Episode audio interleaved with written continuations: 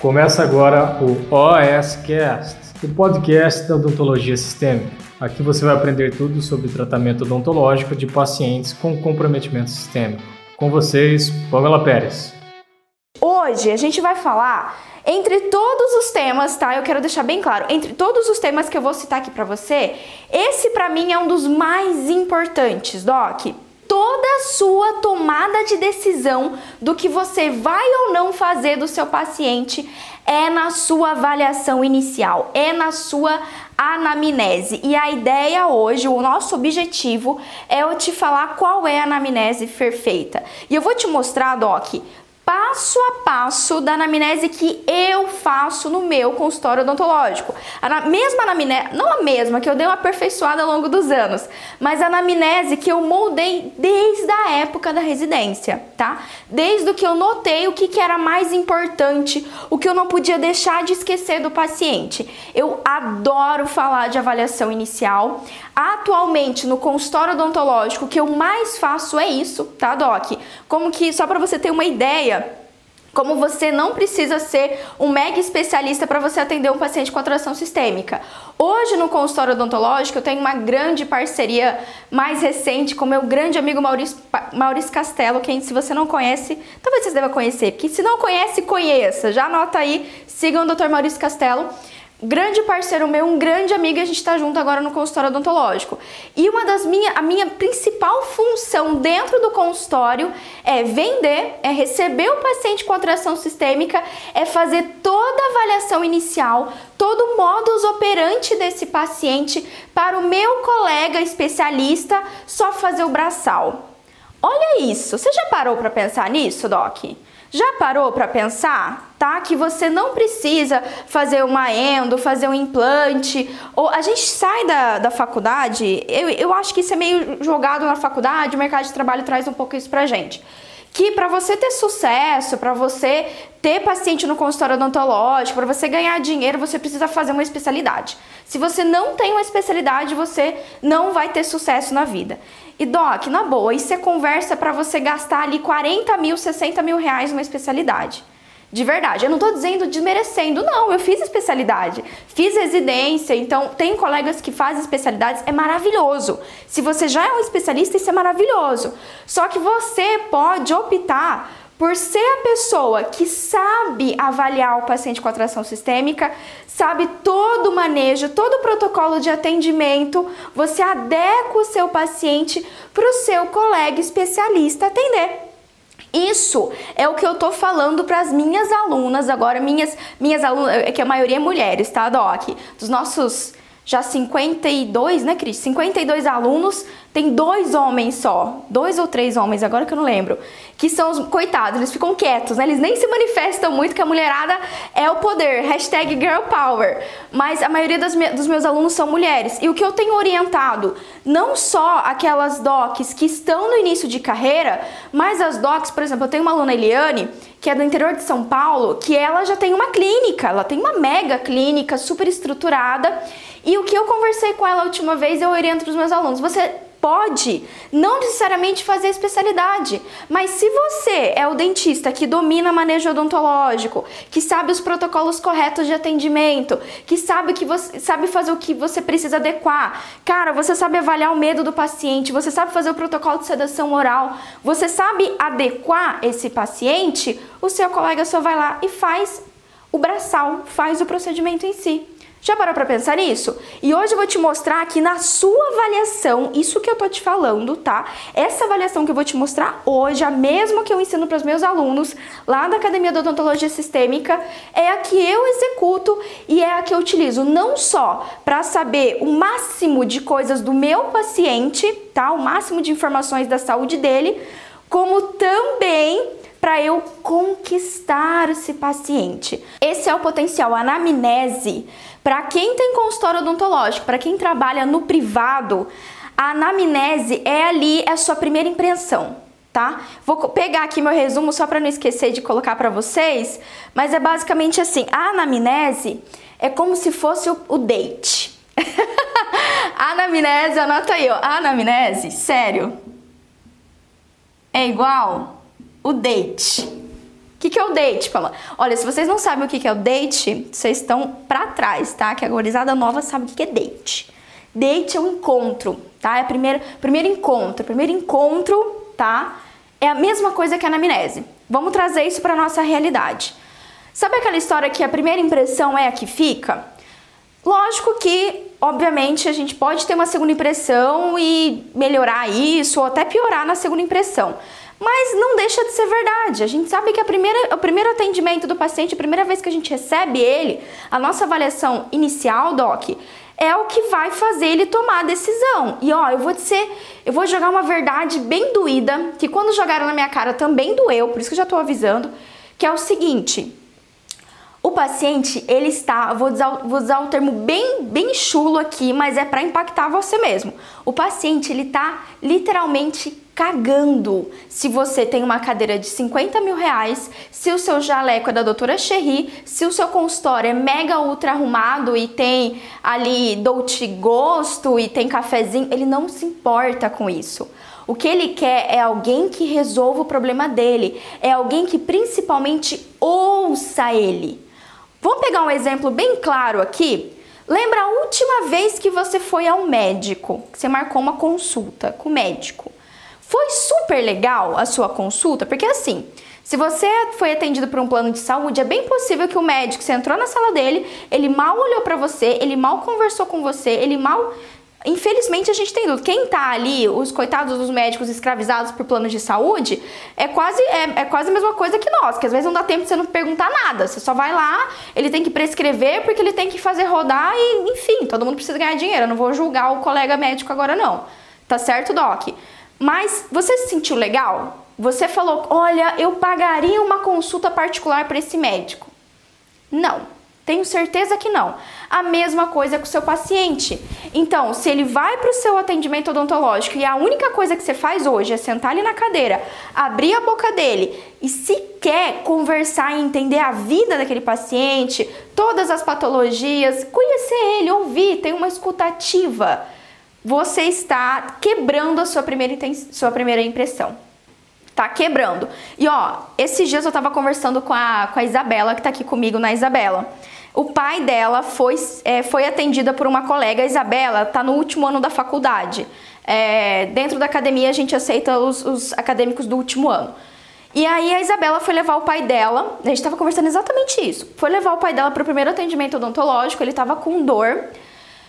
E ela, como aluna da academia, ela já sabe fazer toda uma avaliação complexa do paciente. Na verdade, é uma avaliação bem é, protocolada, ela é direta. Eu vou te mostrar, são pontos específicos que você vai focar. Não é uma, uma coisa super complexa, não é fácil de implementar no consultório odontológico.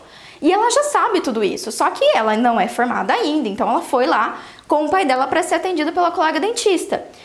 E ela se sentiu muito mal, porque o pai dela estava muito nervoso, ele estava ansioso para o atendimento.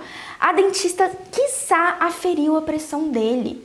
A dentista mal conversou, ela simplesmente fez três perguntas ali, três perguntinhas, e já botou o pai dela na cadeira e já foi atender. O pai dela ficou super. Resolveu? Resolveu, sim, ela atendeu a urgência tudo mais, ok. Só que depois vocês perguntam ali pra, pra Isabela, você depois segue aí. Isabela, bota aqui pra depois do seu Instagram você conversar com a galera aqui, trocar essa ideia. Pergunta pro pai da Isabela como é que ele se sentiu. Resolveu, resolveu, mas ele ficou extremamente tenso certo? Então, ó, a nossa anamnese, ela é imprescindível. A sua avaliação inicial é sim para você entender todo o contexto do paciente, mas é o seu date. Grava aí, ó, anamnese é a mesma coisa que um date. Você tem que conquistar o seu paciente. Você tem que fazer com que ele queira estar com você, crie confiança, vínculo, tá, Doc? E eu vou te mostrar aqui qual é a forma que você não vai fazer isso. Que você não vai fazer isso na sua anamnese, na sua avaliação inicial. Fechou? Então, beleza, vamos lá, vou começar com você. Existe, tá? Existem, melhor. Existe, existem, enfim. Três tipos aí de anamnese. Pode ter variações? Sim, pode ter variações, tá? Mas eu vou colocar aqui para você as mais comuns que eu já vi, que eu já estudei, que eu já conversei com os colegas, tá? Basicamente, a gente pode dividir essas anamneses em três tipos. Anotem aí, doc. Tipo número um, tá? Tipo número um é o que a gente chama de anamnese de triagem. Isso é um tipo de anamnese que eu faço atualmente lá na clínica, tá? Eu e o Maurício, lá na Reinvente. A gente faz a anamnese de triagem. O que, é mais ou menos a anamnese de triagem? É uma folha, tá? Pode ser frente e verso, que a gente tem algumas perguntas iniciais para o paciente para entender no contexto geral quais são as alterações de saúde que ele tem.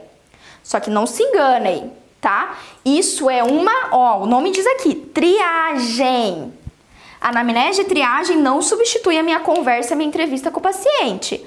Para que, que aquilo serve? Primeiro, para a gente ter os dados do paciente. Então, inicialmente tem todos os dados dele, endereço, telefone, contato, e-mail e tal. Depois a gente pergunta um pouco sobre os hábitos de higiene dele. Depois a gente pergunta sobre o histórico de saúde.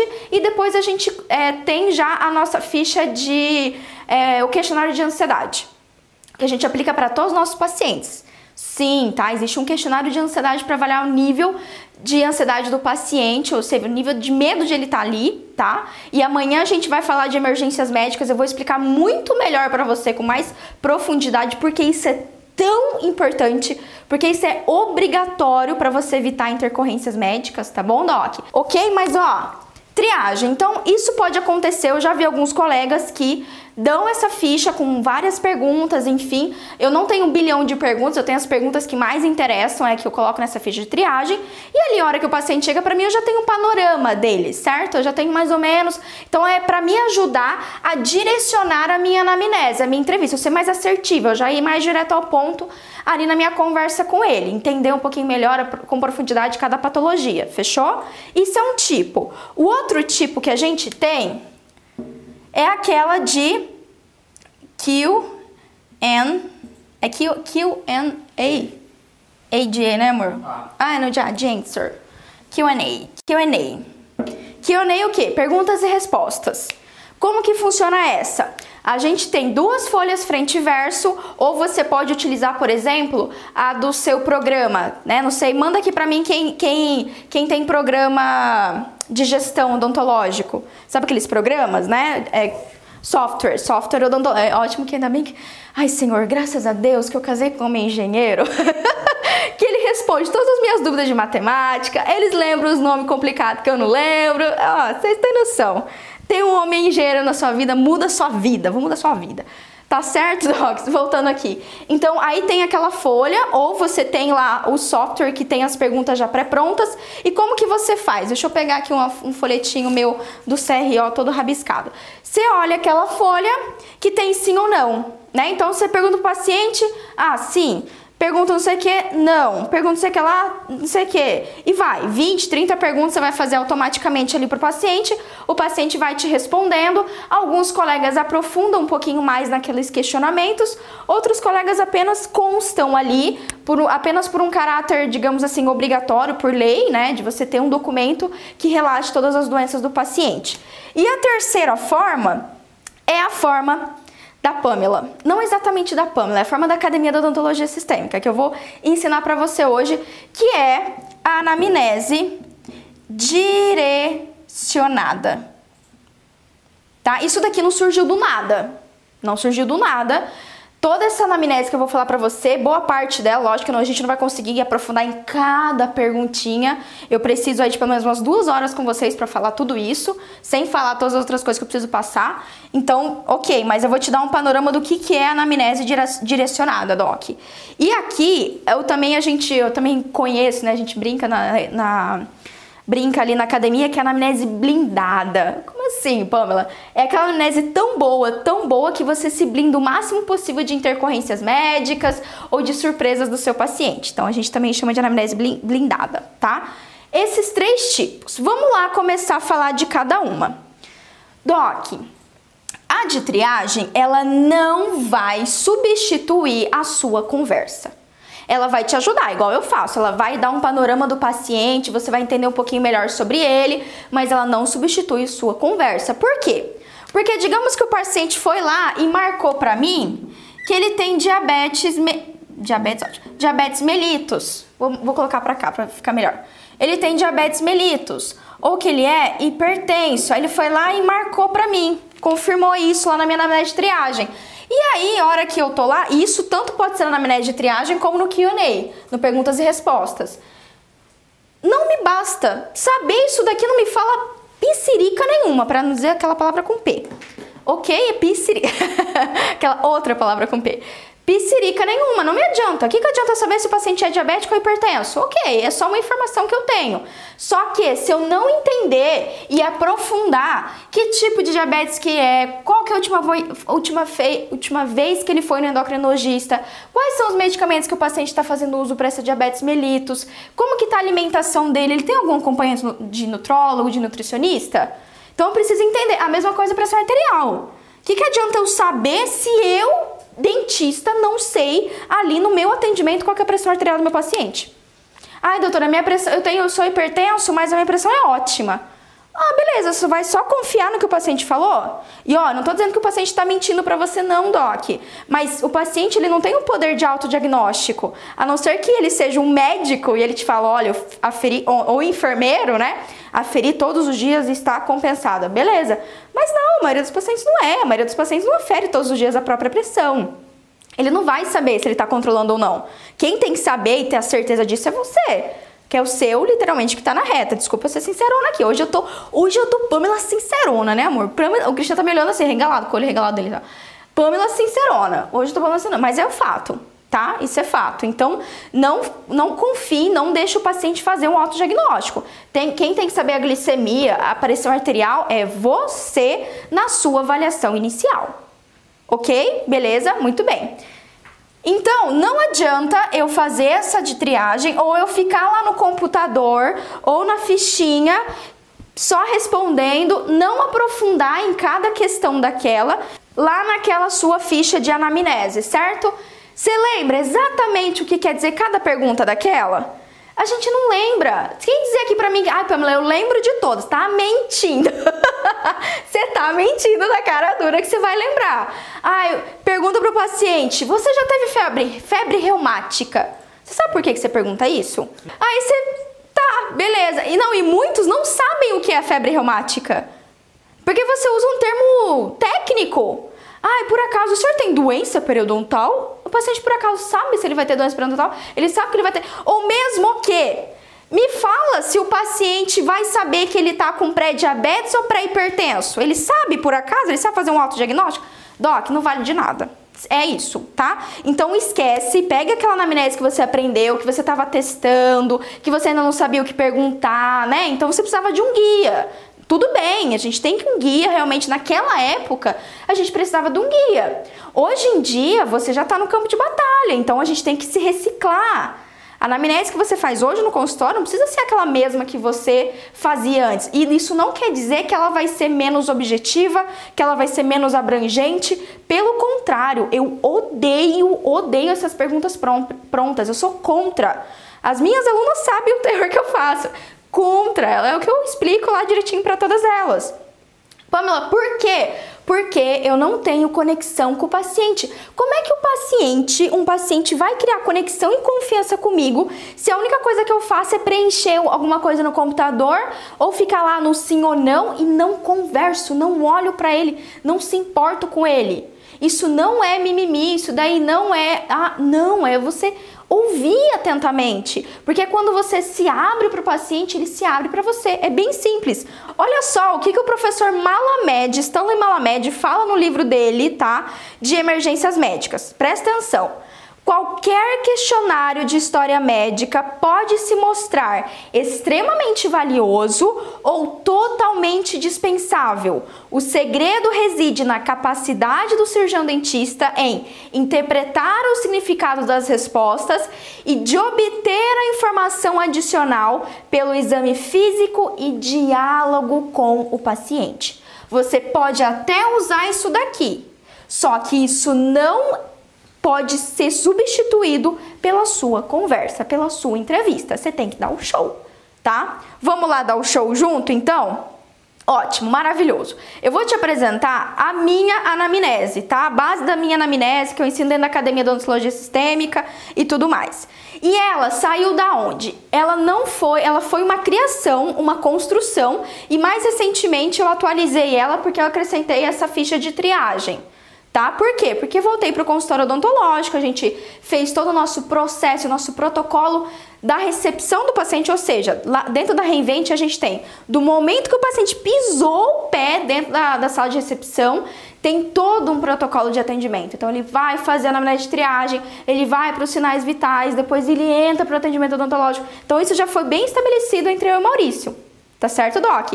Estamos executando agora? Não, né, Cris? Porque estamos de quarentena. Estamos em reforma no consultório odontológico. Mas já tá tudo prontinho, tá certo, Doc? É o que eu vou ensinar para vocês agora. Pois é, isso eu criei depois que eu saí da residência. Saí lá da residência e tal, beleza? Voltei atendendo o consultório odontológico. Só que assim, eu tinha, a minha anamnese da minha realidade era aquela que eu aprendi na faculdade. Por quê? Eu que tipo de anamnese eu tive contato, né? Eu tive contato, saí da faculdade, primeiro ano em clínica popular, enfim, fluxo imenso de pacientes, mal fazendo uma investigação de saúde. Que, que eu usava? Aquela fichinha clínica, é o que me forneciam, a fichinha clínica daquela que a gente comprava na dental. Aquele ridículo, aquilo tem nojo, aquilo devia ser proibido. Se você usa isso, eu vou pegar o meu Crocs, hoje eu tô de Crocs que tá frio aqui, eu vou tacar o Crocs pela webcam, pelo celular. Não faz isso, aquilo não serve de nada. Não fica só usando aquela fichinha de faz o orçamentozinho, bota. Não, não, era aquilo que a gente usava na época. Entrei na residência, não tinha anamnese na residência, porque tinha prontuário, certo? Então olhava o prontuário, tava tudo lá que eu precisava. Saí da residência e aí eu comecei a atender no consultório odontológico. E aí eu falei, caramba, mas peraí, eu não tinha um parâmetro exato de como fazer uma anamnese. Só que ao longo dos meus atendimentos, ao longo de atender vários e vários pacientes com atrações sistêmicas, eu fui o que moldando a anamnese que hoje eu considero a anamnese mais precisa, tá? E é o que eu ensino e que utilizo. Tudo bem, Doc? Então foi assim que eu construí ela, foi atendendo o paciente, vendo a necessidade, vendo principalmente, tá? A grande questão dessa anamnese é quais são os pontos mais importantes que, que é mais assim fundamental eu saber do meu paciente com alteração sistêmica principalmente que eu vou entender o contexto sistêmico dele e que também vai me ajudar a prevenir intercorrências médicas. Essa é a minha anamnese. Ela é focada, é uma anamnese direcionada, anamnese blindada. Tá certo, Doc? Tudo bem? Então, ó, já falei aqui pra você, não faz. Se você tá no privado aí a galera do consultório odontológico. A galera do consultório odontológico, tá? O pessoal tá rachando o bico aqui que eu falei. Vocês estão rachando o bico, eu falei que eu ia jogar meu Crocs pra vocês, né? Ia jogar o Crocs. É, eu falo mesmo, joga o Crocs aí vocês. Tá certo? Então, ó, a anamnese é fundamental. A avaliação inicial é fundamental, é o primeiro date, é o primeiro encontro. E se você não se sair bem, o paciente vai procurar um outro colega. É, é simples assim. Então, gaste o tempo que for preciso. Se você precisar gastar uma hora, gaste. Por quê? Você vai conquistar o seu paciente. Só que o que, que eu falo para as minhas alunas? Tá? Não adianta nada você dar um show na sua avaliação inicial, porque as minhas alunas, tem algumas alunas que são teimosas, sabe? Minhas alunas, tem algumas alunas que são teimosas, que fizeram toda essa avaliação, toda essa avaliação inicial, tá? Levaram do, de Teve, ver, não vou citar nomes, mas teve uma aluna minha, bucomaxilo, que pegou um paciente super complexo, o paciente foi fazer um orçamento no consultório dela, ela levou três consultas, era um paciente hipertenso, cardiopata, usava anticoagulante, enfim, até ela avaliar, fazer a avaliação inicial, depois ela solicitou os exames laboratoriais, fazer o planejamento ali para implante, fazer todo o planejamento, três consultas. Ela fez isso de graça. O paciente não quis. eu chorei, eu chorei com essa minha aluna. Eu falei, não! Porque, Doc, não adianta, valoriza o seu trabalho, caramba! Você tá aqui, ó, o seu tempo, você tá aqui comigo na quinta-feira à noite ouvindo a Pamela sendo ameaçado com crocs para você sendo ameaçado com crocs, para você não valorizar o seu trabalho, o seu tempo, o seu estudo. Ai, Pamela, mas os pacientes que eles não pagam minha consulta. Ai, aqui na, na cidade onde eu moro, já ouvi isso várias vezes. Na cidade onde eu moro, não tem essa, essa cultura de cobrar consulta, todo mundo faz de graça, os pacientes querem tudo de graça. Ó, uma das minhas alunas mora no interior de São Paulo, interior de São Paulo, tem pouquíssimos dentistas ali da área, predominantemente são atendidos pela Uniodonto e ela cobra consulta, sempre cobrou consulta. E sabe como que ela é vista? Ela já é uma dentista de referência, inclusive na cidade dela. Sabe como que ela é vista? Ai, aquela doutora cobra mais caro, mas ela resolve. Então eu gosto desse título. Nossa, eu quero muito ter o título de ser a pessoa que cobra mais caro dentro de Campo Grande, porque eu sou a que resolvo. Porque a minha avaliação inicial é top. Então sim, você quer fazer uma avaliação inicial correta e você merece cobrar. E ó, sinceramente, se o paciente não quer te pagar 150 reais para ir ali e, fazer, e você gastar uma hora do seu tempo em diagnóstico, em avaliação, tudo mais, se ele não quer gastar 150 reais para isso, meu amigo, então ele não vai te pagar o resto das coisas que ele vai do tratamento. Ele não vai te pagar o restante. Quer uma dica? Anota uma dica aí para você fazer essa transição a, assim, assim que você voltar de quarentena pro seu consultório. E eu sei que eu já tô partindo até para de, de gestão, né? Mas eu, enfim, estudo bastante isso, também gosto. E aí, o que, que você vai fazer? E é o que eu ensinei para as minhas alunas. Você vai começar a cobrar consulta, orienta sua auxiliar, te ligou para marcar, ó, a consulta do, do, da doutora, deixa eu pegar aqui quem tá comigo, a doutora Raquel. A consulta com a doutora Raquel é 100 reais. 100 reais, tá? 100 reais a consulta da doutora Raquel. É, ai, mas tem que pagar a consulta? Sim, ó, se o senhor topar fazer o tratamento com ela, isso já tá embutido. Sacou? Sacou? Amanhã, ó, só pra você ter ideia, quer um comparativo? Amanhã vai vir um rapaz aqui que vai olhar minha máquina de lavar que deu tilt hoje. Ela tá saindo água que não para de sair água. O rapaz vai vir aqui avaliar. Ele vai cobrar 50 reais para vir avaliar a minha máquina de lavar. E você, dentista, quer fazer de graça a sua avaliação inicial. Toma vergonha nessa cara, né? Toma vergonha, vai levar o crocs da Pamela aqui. Não faz isso. Eu acredito em você mais do que você acredita em si mesmo. E eu vou falar pra você, se valoriza. Ai, ninguém tá fazendo foto. Desculpa. Desculpa. Aquela palavra com F. Não tô nem aí que ninguém tá fazendo. Faça você. Porque a sua consulta não é igual do outro. Agora, se você só bota o seu paciente na cadeira odontológica, abre a boca dele, não cobra consulta. Porque isso todo mundo faz. Não cobra consulta mesmo. Agora, se você vai fazer uma avaliação bem feita, pensando que você está lidando com o paciente com atração sistêmica, você vai sim cobrar consulta. Se eu ficar sabendo, eu mando meu Crocs por correio para você. Manda assim na voadora, vai chegar por correio para você, um Crocs na sua cara. Tá certo? Então, beleza. Vamos lá. Uh, quais são as vantagens de usar essa anamnese direcionada? E aí eu quero citar aqui o professor Silvio Borax, que tem um livro muito legal de avaliação inicial, semiologia, que ele fala o seguinte, anota aí, ó. Deve-se levar em conta a personalidade e o nível intelectual e cultural do paciente para promover uma interação empática procurando estabelecer confiança mútua e demonstrando sincero interesse em seus problemas. Tem que ser sincero, Doc. Eu sei, eu sei que você recebe aquelas tia que fala igual o homem da cobra, que fala pelos cotovelos. Eu sei, a gente tem, eu recebo essas tia. Só que pensa que é a primeira consulta, você tem que ouvir, você tem que dar espaço para a pessoa. Quanto mais ela falar, lógico, a gente direciona, tá? A gente vai direcionando na anamnese, tem toda, essa, tem toda uma estratégia, sim. Mas quanto mais ela tiver abertura com você, quanto mais ela se abre, certo? Você se abre para o seu paciente, mais ele vai falar. E nada de ficar falando termos técnicos aí não. Lembra do termo da febre reumática? Nem você direito sabe o que é febre reumática, que o paciente leigo. Certo? Então são termos que o paciente entende. É problema no coração, é problema no fígado, eu não fico falando, ah, o senhor tem esteatose hepática? Não, o senhor tem algum problema no fígado? Já precisou internar por causa do fígado? Tem gordura no fígado? É esse o termo que a gente vai utilizar com o paciente, ok? Também se deve considerar que o paciente vem apreensivo e angustiado à procura de alguém que o ampare. Ninguém vai no dentista porque adora um dentista. Sei lá, acho que deve ser 2% da população mundial, 2%, deve ser 0,2% da população mundial vai no dentista porque gosta de ir no dentista. Ai, eu adoro no dentista. E eu não gosto de ir no dentista. Eu tenho que, ir, tenho que ir lá na Chay. Falei com a Chay essa semana, vou lá fazer o meu check-up a cada seis meses, enfim.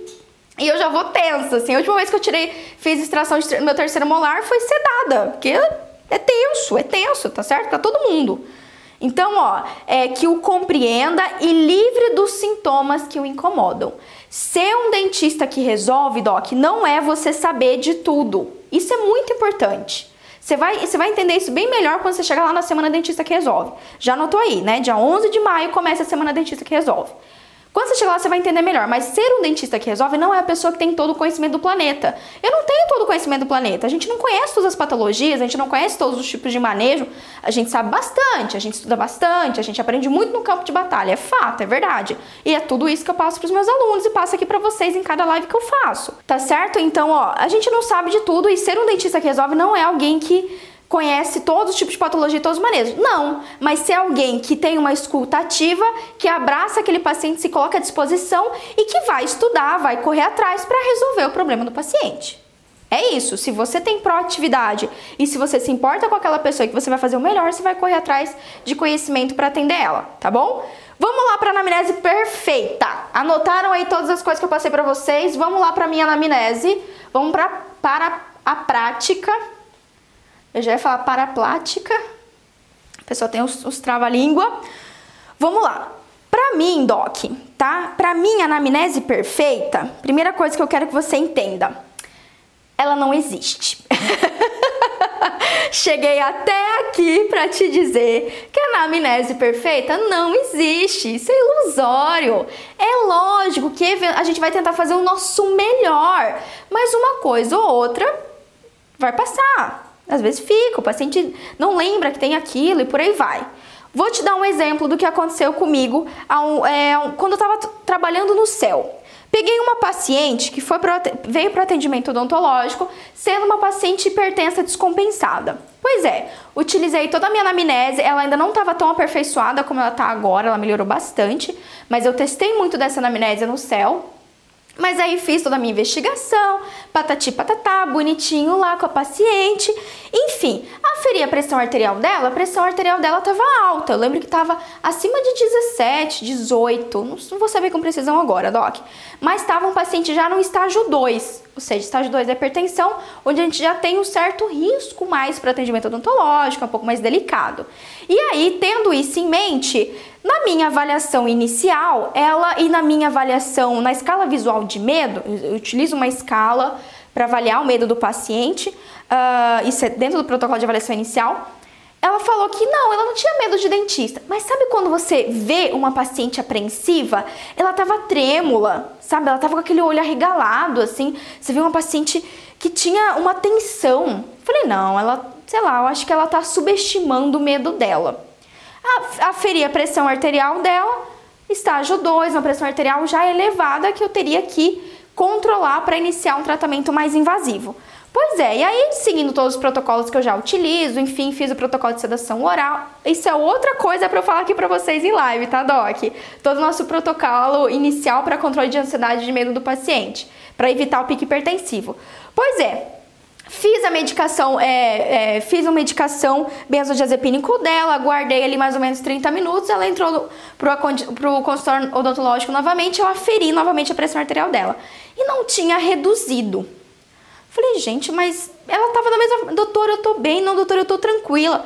Falei, tá bom, vamos fazer o seguinte, a senhora senta aqui, eu vou examinar a senhora, vamos começar, vamos fazer uma raspagem, vamos começar aos poucos com a senhora e vamos ver como que a senhora vai ficar. Vou monitorar a senhora, como eu sempre fiz, vou monitorar a senhora e vamos ver como é que vai ficar. Pois é, a hora que ela deitou na cadeira odontológica, eu vi que o pescoço dela estava mais proeminente, bem aqui na região da, da traqueia, da tireoide mesmo. Tava mais proeminente, assim, uma bolotinha bem aqui. Hora que ela deitou, hora que eu olhei aquilo, eu, eu não lembro o nome dela, mas eu falei, Dona Maria. Falei, Dona Maria, a senhora tem hipertireoidismo? Ah, doutora, eu tenho! ah, queria pegar. Naquela época eu não usava crocs ainda para atender, mas eu queria pegar.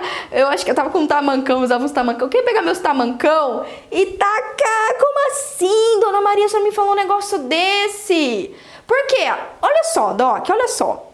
Nem sempre a gente acerta. Por mais que a gente pergunte para o paciente, ah, o senhor tem tal alteração, o senhor faz algum cuidado médico? Na cabeça dela, e foi o que ela me falou, ela falou assim, ah, doutora, é que eu já tomo, eu tomo medicamento, na verdade ela não toma nenhum medicamento para o hipertiroidismo dela. Ah, doutora, eu não tomo nenhum medicamento, o médico falou que está controlado e tal, não sei o que. Então eu achei que não ia atrapalhar em nada. Ou seja, na cabeça dela, ela não tinha uma doença. É a mesma coisa quando você já perguntou ao paciente se ele tem pressão alta, diabetes, ele fala, não, doutor. Você fala, ah, como é que tá? O senhor é hipertenso, é diabético? Não, doutor, tô, tô ótimo, tô tranquilo. Por quê? Porque na cabeça dele, bom, se eu tomo a medicação, eu não tenho a doença. É isso, a cabeça do paciente às vezes funciona assim certo? E nem sempre, mesmo com a super investigação, todos os pontos que eu vou citar aqui, vou citar aqui, você consegue tirar isso do paciente. E sim, o paciente pode às vezes omitir sem querer, certo? Então, não, não existe anamnese perfeita. Alguma coisa pode passar sim. Às vezes a gente tem, tem disso. Mas não tem o risco de ter uma intercorrência médica no meu consultório? Sim, tem o risco. No caso dessa paciente, por exemplo, não adianta nada eu fazer um uso de um ansiolítico na intenção de diminuir a ansiedade e diminuir a pressão arterial dela, porque um paciente com hipertiroidismo, ele tem uma dificuldade de controle pressório. E esse controle pressório não tem nada a ver com ansiedade. Essa tensão que ela fica é uma resposta hormonal é uma resposta hormonal, não é medo, não é uma resposta psicológica, é uma resposta hormonal. Sacou a diferença? Então, assim, não adianta, tá? Já guarda aí, não existe uma anamnese perfeita. Eu sei que eu te chamei para falar isso, mas não existe. O que eu vou te passar é o que eu uso e eu considero uma das melhores anamneses, mais objetivas, mais direcionadas. Vamos lá então. Ó, a minha anamnese blindada, ela é dividida, tá? Em cinco pontos. Sim, cinco pontos. Anota aí. Anamnese blindada. Tá? Ponto 1. Um. Primeira coisa que você tem que saber do seu paciente, eu já vou te dar a dica, que é a pergunta inicial que você vai fazer, tá? Você vai chegar para ele e falar assim: "Seu João, qual foi a última vez que o senhor foi no médico?" Tá? Ó, cuidado com aquela pergunta que a gente costuma fazer é: "O senhor está em algum tratamento médico?" Porque pode ser que o paciente seja como essa, que é uma paciente com hipertiroidismo, só que na cabeça dela não está fazendo nenhum tratamento, então ela não está em tratamento médico, certo? Mas não quer dizer que ela já não tenha um acompanhamento. Então eu prefiro sempre, qual foi a última vez que o senhor foi no médico? Por quê? Ele vai dizer qual que é o médico que é, e aí isso vai ligando possíveis. O primeiro ponto aí que eu quero falar para vocês, que são as patologias de base, tá? Pamela, o que é patologia de base? São as doenças primárias que desenvolveu o desequilíbrio de saúde do paciente. Classicamente, diabetes, uh, hipertensão arterial, hiper ou hipotiroidismo, HIV, um, é, ah, doutora, eu tenho um câncer. Na verdade, o câncer não é nem considerado ali uma patologia inicial, é uma das mais importantes naquele momento. Mas a patologia inicial, a patologia de base, são essas alterações sistêmicas que quase todos os nossos pacientes têm. E esse é o nosso primeiro ponto. E o gatilho mais certeiro que você pode fazer para iniciar a sua conversa é você tirar, deixar a pomba, eita, a pomba do papelzinho de lado, joga fora o papelzinho, amassa o papelzinho, joga fora o papelzinho. Olha pro seu paciente e fala assim: tudo bom, seu João? Me fala uma coisa. Qual foi a última vez que o senhor foi no médico? Conta pra mim um pouquinho. E espera. É sim, você pergunta e espera. Conforme o paciente for te contando, você vai aprofundando, certo? E é, só que isso você dá liberdade para o seu paciente. Outra coisa que você vai perguntar para ele, número dois aí, são em relação às comorbidades. O que, que é isso, Pamela?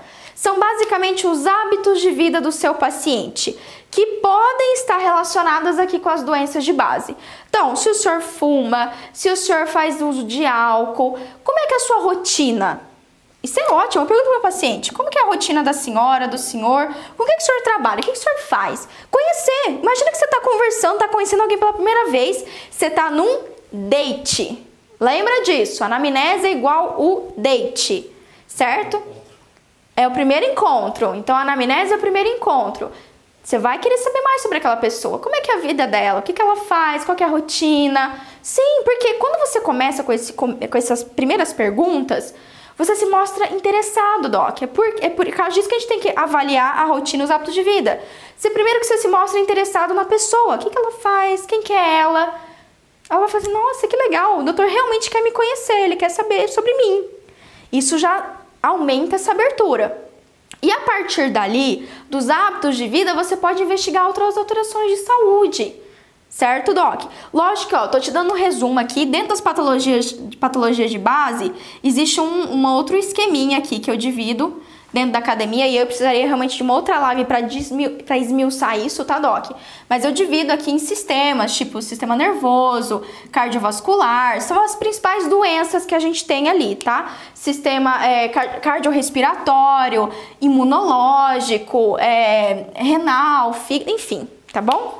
Nesse sentido. A terceira pergunta, né, ou seja, a terceira ponto, vou colocar assim, mais importante que você tem que saber do seu paciente é cirurgias e internação. Aqui a coisa começa a ficar mais interessante. Porque até aqui, quando você pergunta de doença, de hábito de vida, você consegue ter uma ideia das patologias ou possíveis patologias que o paciente pode ter. Por exemplo, se for um paciente obeso, um paciente que tem uma alimentação que não é adequada, você, depois você vai conversar, ele está te relatando que ele sente que ele já teve muita cárie, que ele já perdeu muito dente, pode ser que o paciente esteja entrando num quadro de pré-diabetes. Pode ser que ele ainda não saiba que ele tem diabetes. Ele ainda não foi diagnosticado. Sacou a importância? Isso é importante pra gente, com certeza. Isso é extremamente importante pra gente.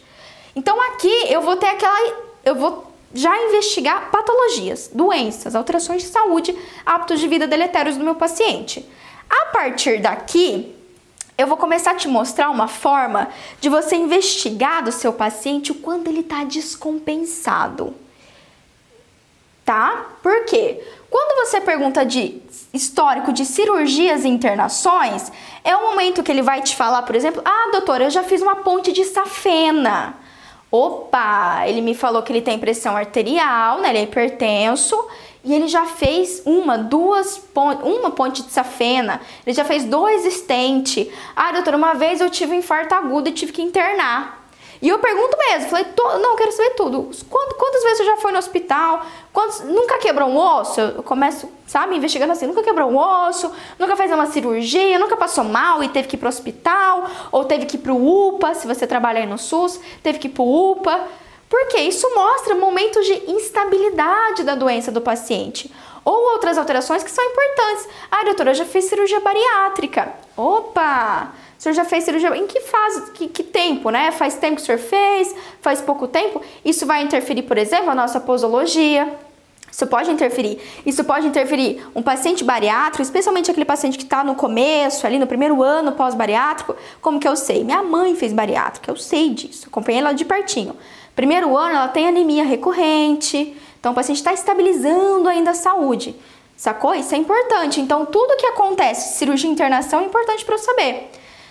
Além disso, tá? Digamos que o paciente, vou dar uma hipótese muito louca aqui. Você perguntou tudo isso, o paciente não te falou nada. Doutora, eu tô maravilhoso. Não, sou, não, nunca internei. Não, doutora, nunca fiz cirurgia. Não, doutora, nem, nem lembro a última vez que eu fui no médico. Não, não, doutora, não. Aí você vai investigar, tá? O quarto ponto. Esse daqui é matador. Porque aqui você descobre, aqui é o pulo do gato. Aqui você pega o paciente assim, e armadilha para o seu paciente. Não é nem que ele está mentindo, armadilha para aquele paciente que omite ou que não lembra. Que são os medicamentos que o seu paciente usa. É aquela piadinha que eu faço bastante aqui nas redes sociais, enfim, na, na academia, né? Você pergunta para o paciente: Ah, o senhor tem pressão arterial? Não, doutora. Mas e diabetes? Não, doutora, tem não. E o senhor toma algum remédio? Ah, doutora, é verdade. Eu tomo losartana, metformina, tenolol. Aí dá vontade de pegar o crocs e tacar na cara do paciente, né? Mas não faça isso. Sorria a cena e fala: Ah, então quer dizer que o senhor tem pressão alta? Não, é, doutora, é que, é que eu tomo remédio, então minha pressão tá normal. Eu nem tenho mais pressão alta. ok? Tá certo? Mas aqui você consegue buscar muita coisa. E a quinta circunstância, o quinto ponto importante que eu sempre investigo no meu paciente, absolutamente sempre, você vai investigar também, são as alergias, tá? Pamela, só isso? É só isso que você pergunta? Não é só isso. O que eu tô te dando aqui são basicamente oito anos, oito anos condensado numa avaliação inicial. Com cinco pontos mais importantes. Lógico, doc, por exemplo, medicamentos. Aqui a gente destrincha, né? Cada medicamento vai ter uma importância. Pô, se meu paciente fala que usa corticoide, ele tem uma doença autoimune e ele usa corticoide diariamente, opa, acendeu uma luzinha que eu vou ter que avaliar o exame de sangue o leucograma desse paciente, saber exatamente quais são esses corticoides certo? Então eu sei que às vezes, se eu fazer um procedimento mais invasivo, eu vou ter que dobrar a dose do meu corticoide durante o meu atendimento. Só que eu não consigo pensar em manejo odontológico se eu não tiver isso daqui. E ó, eu vou ser muito sincera para vocês. Muito. Doc, já tem dois anos que eu tô na rede social e todo dia eu recebo a pergunta de alguém, alguma dúvida de alguém, e assim, eu acho que eu já respondi 100%. 100% das perguntas sim eu respondo. Acho que eu acho que eu ainda não respondi umas duas que às vezes eu aperto no botão errado lá do, do Instagram aqui. E tem semana passada eu apertei, eu apaguei uma dúvida de um colega. Se você estiver aqui, colega, me perdoa. Se eu ainda não te respondi, é que às vezes eu dou o azar de em vez de clicar em aceitar a pergunta, é sem querer mesmo, e excluir. Já aconteceu isso duas vezes comigo, mas no geral eu respondo todo mundo. E muitas, muitos colegas me mandam um caso clínico, inclusive as minhas alunas, as alunas da academia, enfim, quem é do time AUS, a gente tem o nosso grupo do Telegram, onde a gente usa só para discutir caso clínico. E as meninas me mandam, as alunas me mandam um caso clínico. E vocês sabem, as meninas, quem tá, a Lúcia e a Isabela sabe que quando me mandam um caso desorganizado, eu sutilmente, sutilmente mando um o quê? Isso daqui manda isso daqui para o paciente, ou para paciente, para a aluna. Ó, lembra, ah, por favor, me manda os cinco tópicos principais, organizar a anamnese. Porque aqui eu tenho um panorama do meu paciente, eu só consigo determinar o que eu vou precisar ou não fazer, o que é grave ou não, é o quanto de manejo será necessário, se eu tenho uma lógica, se eu tenho um método de avaliação inicial tá? O método de avaliação inicial. Então, eu recebo às vezes pergunta de colegas: ai, Pamela, qual que é? é eu hoje mesmo eu recebi mais de que um, eu acho que eu recebi duas perguntas por causa da nossa live de, sobre gestante. Quem perdeu as lives está me mandando bastante pergunta. Pamela, eu perdi a live, qual que é o anestésico que eu uso para gestante? Pois é, mas antes, muito antes de eu saber qual é a anestésica, até porque não tem como eu determinar isso sem eu saber se essa gestante é hipertensa, é diabética, tá com diabetes gestacional, quais são as comorbidades dela, se ela já tá com uma gestação legal, os medicamentos, né? Tudo mais. Alergia, se ela tem alergia aos anestésicos, histórico de alergia anestésico. Então, depende. É aquela pior resposta que ninguém quer receber essa resposta. Depende. Ultimamente, infelizmente, eu tenho que responder isso para muitos colegas. Depende. Por quê? nós precisamos na avaliação inicial, Doc. Não adianta você querer tomar decisão em nada, é você jogar a carroça na frente dos bois. Ai, qual que vai ser o anestésico? Ai, meu Deus do céu, o que será que eu posso prescrever ou não? Eita, peraí, volta, volta, rebobina aí, rebobina aí. E vamos voltar do começo, arroz com feijão. Quais são as patologias, quais são os medicamentos, quais são o histórico de alergia, internações, cirurgias, comorbidade. Tudo isso. Fechou? É muito mais produtivo dessa forma. E aí, ó, Deixa eu falar pra você. Depois que a gente fez isso daqui, isso daqui é a nossa conversa, né? E aí, só pra deixar aquele spoiler, aquele spoiler maneiro pra você, tá? Pra você não ficar perdido, porque eu quero que você execute essa, essa anamnese exatamente assim. Você fez a anamnese, tudo bem? Qual que é o protocolo que a Pamela ensina dentro da academia? Anamnese, depois, sempre, sempre, obrigatório, obrigatório, avaliação do medo do paciente. Tem método para isso? Tem, doc. Tem método. Dois que eu recomendo: escala visual de medo ou questionário de ansiedade. Tá? Esses, do, esses dois métodos. Vou fazer o seguinte: quem tá lá no grupo do Telegram, eu mando para vocês. Eu mando para você, sem problema nenhum, essas duas, as duas ferramentas que eu utilizo, tá? Inclusive quem já baixou meu e-book também tem lá, mas eu mando para você atualizado, as duas ferramentas que eu uso no consultório odontológico avaliação de medo, escala visual ou também o questionário de ansiedade para você usar, tá? O Cris vai mandar aí para vocês no Instagram e no YouTube o link do Telegram, mas é pamelaperes.com.br Telegram, é só me seguir lá. Fechou? Depois que eu fiz isso na minha avaliação inicial, o que que eu sempre, sempre, meu Deus, eu vou gritar aqui, eu tô suando. Sempre eu vou avaliar o pago. Pô, o que, que é pago? E ó, eu vou acrescentar aqui pago mais T. Pago mais T, Pamela é louca. É, a Isabela e a Lúcia que estão aqui comigo já estão por dentro disso. Pago mais T, tá? O que, que é o T por causa do coronavírus? Vamos lá. O que, que é o pago? Pressão arterial, glicemia e oxigênio ou oxímetro que a gente tem, saturação de oxigênio, SPO2 e batimento cardíaco. Batimento cardíaco, tá? Obrigatoriamente. Se tá travando, não sei onde que o pessoal tá travando. Às vezes trava, Doca, a nossa internet tá assim, ó. Acho que a internet tá com coronavírus, que eu nunca vi essa internet, tá? Então, sacou? Pago. E o teu o que, que é, Pamela? Agora, por causa do coronavírus, temperatura do seu paciente temperatura, ou pode ser o, aquele antiguinho, né, o termômetro de, de axila, pode ser aquele termômetro de testa, enfim, tá bom? Então, ó, a anamnese que eu ensinei para vocês depois, avaliação. Ah, eu posso fazer avaliação do medo? Hoje, hoje, hoje em dia, a minha avaliação do medo eu faço lá na minha triagem. Lembra que eu falei para você na minha anamnese de triagem?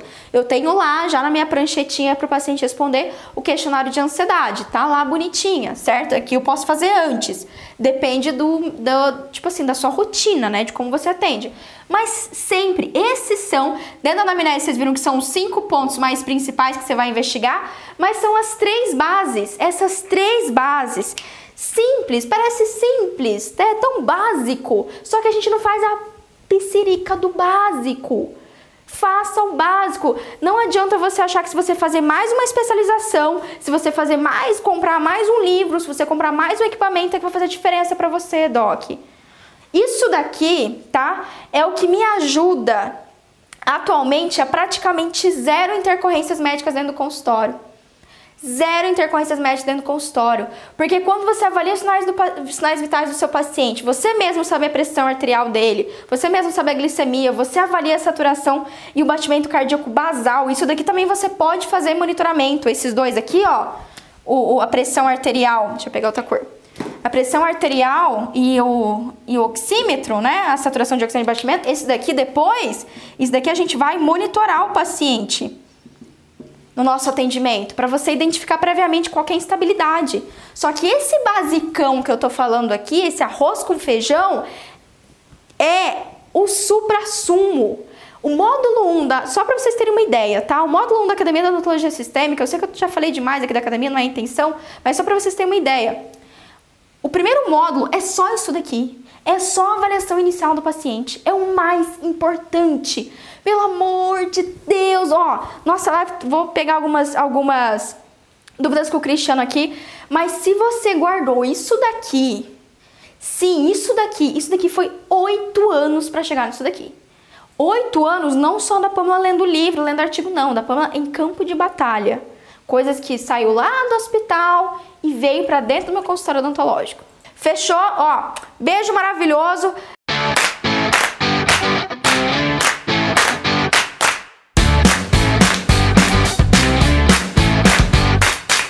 Você ouviu o OSCast, o podcast da odontologia sistêmica. Se você gostou desse episódio, tem muito mais nas nossas redes sociais. Siga-nos no Instagram, arroba Pamela P. Pérez, e no nosso canal do YouTube, Pamela Pérez. A gente se vê na próxima. Um abraço, até mais.